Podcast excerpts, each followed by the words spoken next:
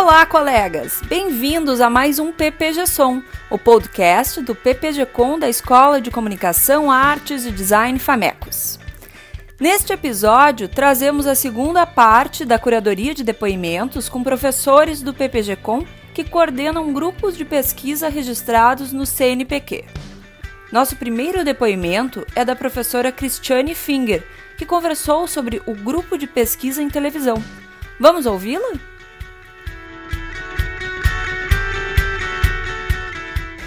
Uh, o grupo de pesquisa GPTV, que é o grupo de pesquisa sobre televisão e audiência, ele existe desde 2014. Ele foi montado junto com o programa de pós-graduação em comunicação da URGS. Eu sou a coordenadora, Cristiane Finger, e o professor Flávio Porcelo pela URGS. Nós decidimos que era importante ter duas instituições porque a gente pode agregar, na verdade, experiências diversificadas.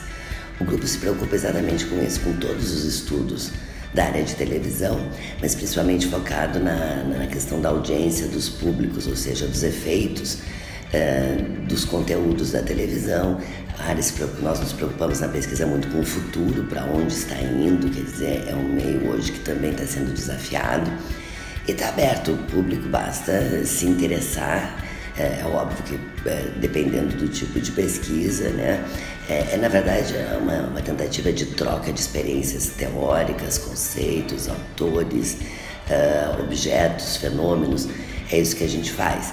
A gente tem publicado nosso, o nosso maior, além das nossas reuniões, que são uh, no mínimo uma vez por mês, a gente tem um interesse especial na publicação conjunta porque também acha que ela é mais rica.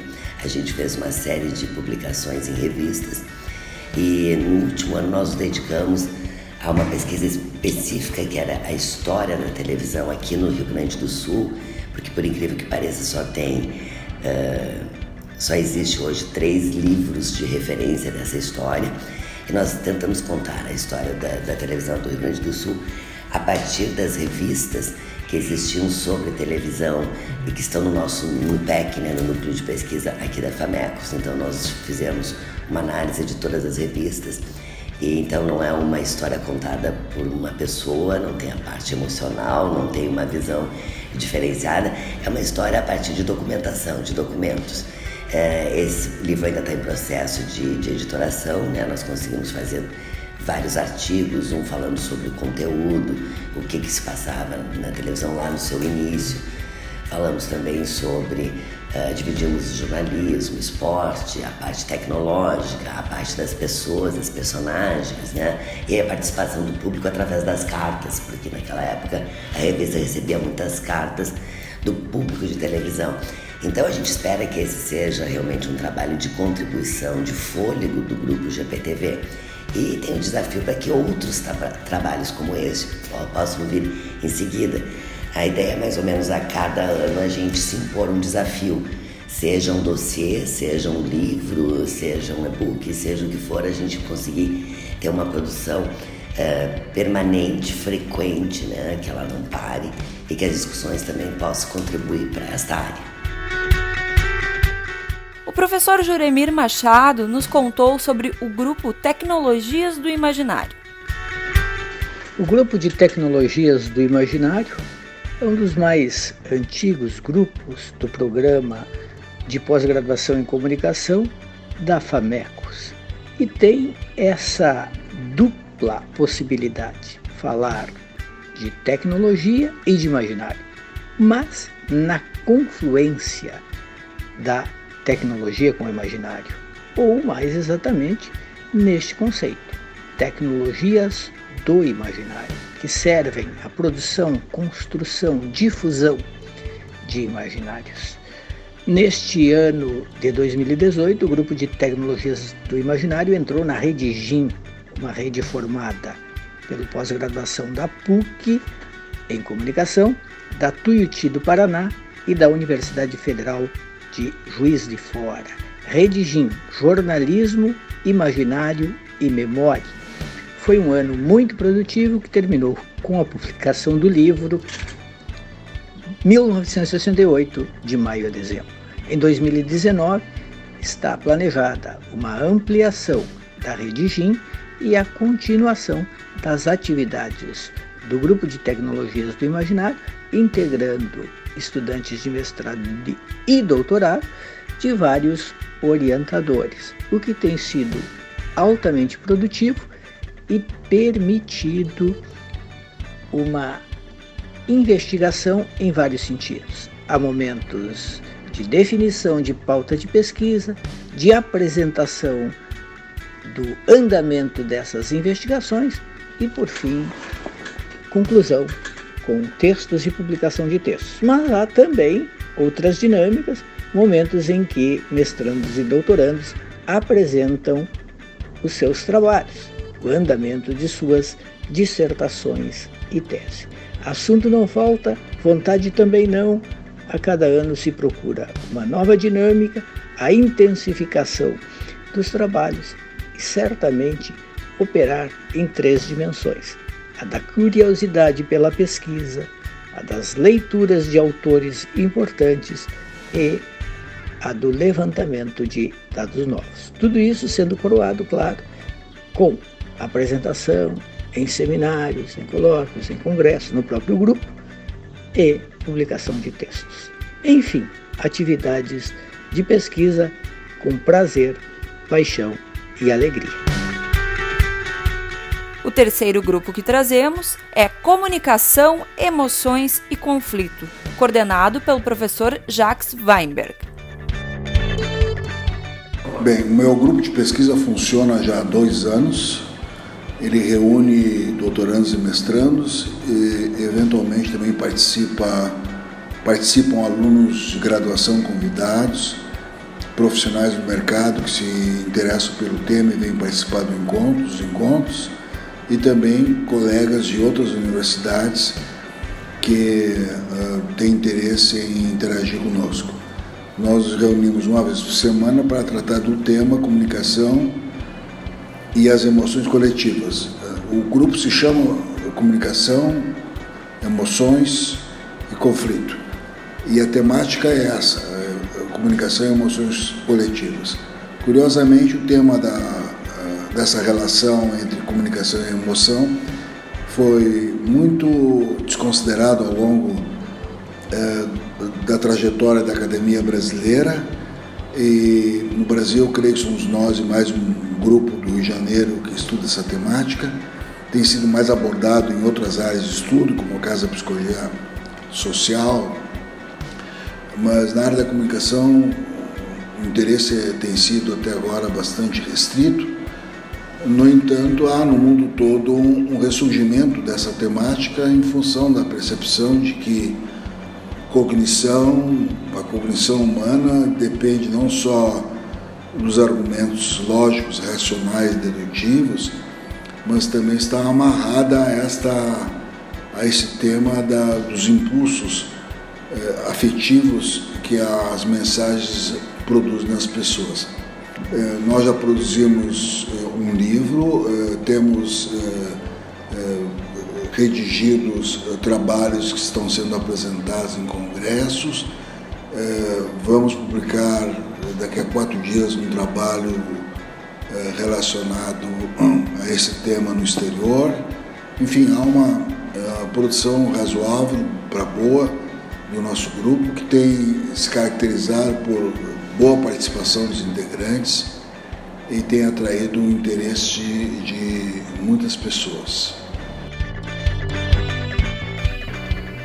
O professor Antônio Hoffeld falou sobre o grupo História do Jornalismo Luso Brasileiro. Meu grupo de pesquisa é um grupo dedicado ao estudo da história do jornalismo luso brasileiro. Ele iniciou a partir das minhas pesquisas do pós-doutorado em 2008, se ampliou a partir daí com participação de colegas em Portugal, especialmente o professor Dr. Jorge Pedro Souza, colegas do Moçambique, colegas do Cabo Verde e colegas do Brasil, especialmente do Rio de Janeiro, Universidade Federal. A ideia inicial era fazer uma história comparada do jornalismo português e brasileiro. Isso evoluiu para uma história comparada do jornalismo em Portugal e no Brasil e nas demais colônias portuguesas do século XIX, isto é, Angola, Cabo Verde, Moçambique, Goa, alguma coisa de Macau. Este projeto acabou de ser concluído agora no final de 2018, com a renovação da bolsa para uma outra etapa sobre a qual eu falo em seguida. Esse projeto sobre jornalismo luso-brasileiro implica uma tentativa de uma história conjunta do jornalismo, tal como ele ocorre em Portugal, no Brasil e nas demais colônias, levando em conta que há semelhanças, cruzamentos, aproximações e, sobretudo, a possibilidade da gente se dar conta de que uma coisa, uma história está influenciando sobre a outra. Eu tive a oportunidade de fazer digitalização de jornais dessas colônias, sempre das primeiras edições dos jornais dessas colônias. Tenho já uma produção de mais de 20 artigos. Trabalhei com números bolsistas de iniciação científica, alguns alunos de pós-graduação em mestrado, doutorado. E essas perspectivas, sobretudo no que toca à história do jornalismo no Brasil, elas se desdobram em subprojetos, vamos dizer assim, como aquele subprojeto sobre jornalismo literário, que é uma orientação de uma tese de doutorado em que se procura mostrar a evolução uh, do noticiário dos espaços culturais e literários, especialmente nos nossos jornais impressos, desde a pequena notícia e informação até a resenha e as colunas de resenha que vão ocupar os espaços dos folhetins, depois a página literária inteira, os suplementos literários dos anos 60, 70, 80, chegando enfim nos, nos jornais, nas publicações especializadas e hoje em dia as publicações eletrônicas. Ou seja, tentamos fazer um panorama bastante amplo de como se deu as relações entre literatura e jornalismo no Brasil e muito provavelmente também em termos de demais países. É, digo isso porque se a gente observa o surgimento do jornalismo nas antigas colônias, como Cabo Verde, é, Moçambique, Angola, como no Brasil, esse surgimento do jornalismo se articula também com o surgimento da própria literatura. É nas páginas dos jornais que a literatura nascente, essa literatura com uma nova identidade nacional, acaba se articulando com destaques variados. Cabo Verde é um caso muito específico, o Brasil, pela sua variedade, eh, eh, se costuma dizer que a história do romantismo no Brasil ela não pode ser contada sem se levar em conta a publicação dos folhetins nas páginas dos jornais. Por outro lado, nós temos procurado uh, uh, reunir coleções de publicações, no caso brasileiro, publicações como o Pasquim, uh, Movimento, Opinião, no sentido de se digitalizar essas coleções, colocando uh, elas todas à disposição do pool de maneira gratuita e a partir disso fazer estudos específicos sobre tais jornais, o que vem sendo feito, sobretudo com participação de alunos de iniciação científica.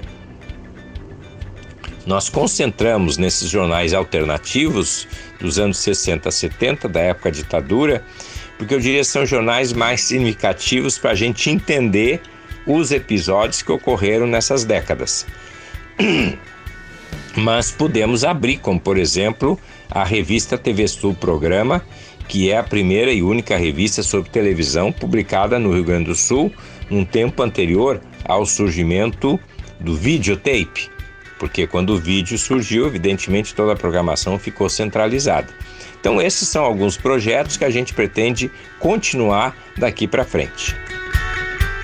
Ensino e Prática de Comunicação é o nome do grupo coordenado pela professora Cláudia Moura. O grupo de pesquisa Ensino e Prática de Comunicação, ele existe desde 2002.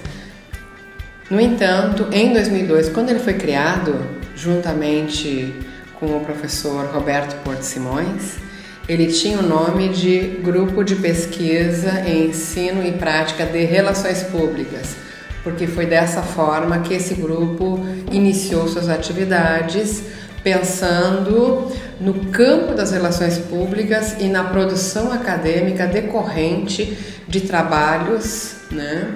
De trabalhos desenvolvidos mediante dissertações de mestrado e tese de doutorado, trabalhos estes com base na teoria de relações públicas que o Simões então lançou né, em 1995, quer dizer, tem toda uma trajetória teórica de uma área profissional que mereceria, né, mais atenção por parte dos doutorandos e mestrandos e mesmo do corpo docente, na medida em que uma, uma, um modelo teórico estava sendo construído naquele momento e que até hoje não teve assim, uh, não é um modelo fechado, então ele não, ele não, não foi finalizado vamos dizer. Né? Ele está ainda, ele, ele ainda tem possibilidade de ampliação. Muitos trabalhos foram elaborados. Nós criamos um site, eu e o Roberto, né, Simões, criamos um site na época, né, diferentemente do, da, das plataformas de hoje, né, e tínhamos como meta sempre a divulgação, a disseminação desses trabalhos para que muitas pessoas enxergassem né, a produção relacionada a essa temática e todas as possibilidades dentro de relações públicas, que é uma área cada vez mais importante, considerando essa sociedade dos relacionamentos que nós temos hoje em função da tecnologia. Tá? Com o passar do tempo, Uh, e todas as oscilações profissionais, todas as alterações profissionais que ocorrem né, e que estão ocorrendo ainda, né, eu, eu senti a necessidade de fazer uma alteração no nome. O Simões ficou de 2002 a 2008 como líder junto comigo no grupo. Tá? Ele se aposentou em 2008 e desde 2009 então eu tenho levado esse grupo, né, ainda inicialmente, depois de 2008, ainda um período uh, com uh, o foco em relações públicas e depois, mais recentemente, eu troquei para grupo de pesquisa, ensino e prática de comunicação, porque penso que hoje, né, não se pode mais falar em jornalismo puro, relações públicas puras, né, e publicidade e propaganda, né, de uma forma pura. Né? Então, como a comunicação toda imbricada, eu penso que um nome mais adequado para atingir né, o objetivo das pessoas é esse. E vejo com muito bons olhos a relação entre ensino e comunicação, ensino, educação e comunicação. E a área de ensino sempre foi uma área assim carente de publicações. E eu vejo então neste grupo a possibilidade de um aprofundamento é, e um debate de questões relacionadas à formação acadêmica na área, que é, vamos dizer assim, é, é, é uma formação que merece bastante atenção em função das novas profissões que estão surgindo com o advento da tecnologia e com essa sociedade mutante, né? Então eu penso que este grupo, que tem como objetivo hoje né, trabalhar com questões relacionadas a uma formação em comunicação e a práticas de comunicação que podem ser teorizadas, né, eu penso que tem assim um papel relevante para o futuro das profissões, porque não são muitos grupos de pesquisa no Brasil que trabalham com essa questão do ensino né, em comunicação mas eu vejo também que eh, as vertentes são diversas. Então, acho que nós temos aqui na PUC a possibilidade de focar mais na questão de formação efetivamente, o conhecimento trabalhado, saberes que estão envolvidos e que podem, né, de certa forma, fundamentar as futuras profissões que não são essas tão segmentadas como nós conhecemos do passado. Né? Quais são as produções? Uh, uh, esse grupo tem um site onde as produções estão uh, disponibilizadas, né? E as produções são individuais em alguns momentos, em algumas são individuais, outras produções são em dupla, mas elas são muito oriundas dessas dissertações e dessas teses, né, que ocorrem no nosso programa de comunicação, programa de pós-graduação em comunicação. Né? O, o, objetivo agora para esse ano é a gente realizar uma pesquisa ampla na área do ensino de comunicação no Brasil, né, com um grupo de alunos aqui, mestrandos e doutorandos, que estão vinculados a este grupo, né, ao GPEP-COM, que é a sigla. Né. Então, o objetivo nesse, a meta neste ano é a gente trabalhar com essas questões ligadas ao ensino de forma ampla né, no país e através desse panorama também poder enxergar, entender melhor como esses processos educativos, processos formativos estão ocorrendo né, na nossa área, uma vez que o mercado né, já tem uma configuração diferente do que a, é, em relação à formação que está sendo trabalhada, né, de modo geral, nas universidades. Então, uh, espero desse projeto de pesquisa que já começou nesse semestre, assim, ainda é uma semente, né? Espero que com esse projeto de pesquisa a gente consiga né, divulgar os resultados, enfim, publicar os resultados né, em periódicos, livros, enfim, ter uma produção condizente com o trabalho que isso dará, né, para que muitos possam ter acesso às informações relacionadas a uma formação acadêmica que está sendo praticada neste momento de tantas mudanças, né?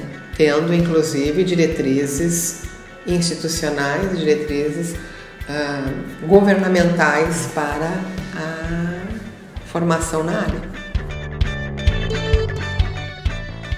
Para finalizar, a professora Cleusa apresentou o grupo de estudos avançados em comunicação organizacional.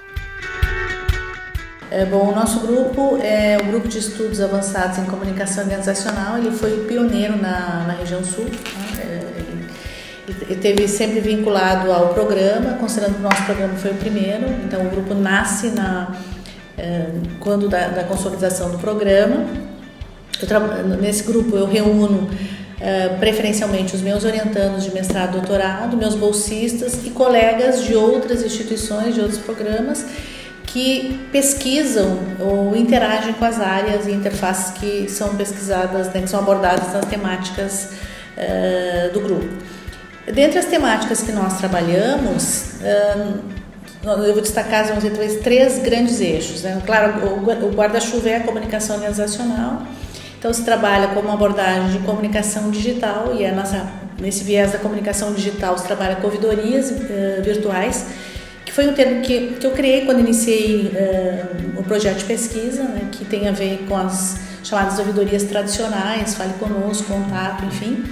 E a partir de 2010 nós passamos a considerar as mídias sociais como ouvidorias ressignificadas. Então essa é uma, uma linha, nós já trabalhamos com universidades, com hospitais, com organizações que fazem parte do Great Place to Work e hoje nós estamos trabalhando além das, das, das empresas né, que fazem parte desse ranking com a, organizações de terceiro setor e com as agências reguladoras. Então a ideia é nós abordarmos essa, essa ressignificação da ouvidoria, das ouvidorias uh, nos três setores. Então essa é uma abordagem. A outra, então eu tenho trabalhos né, de dissertação uh, e de tese vinculados a essa linha.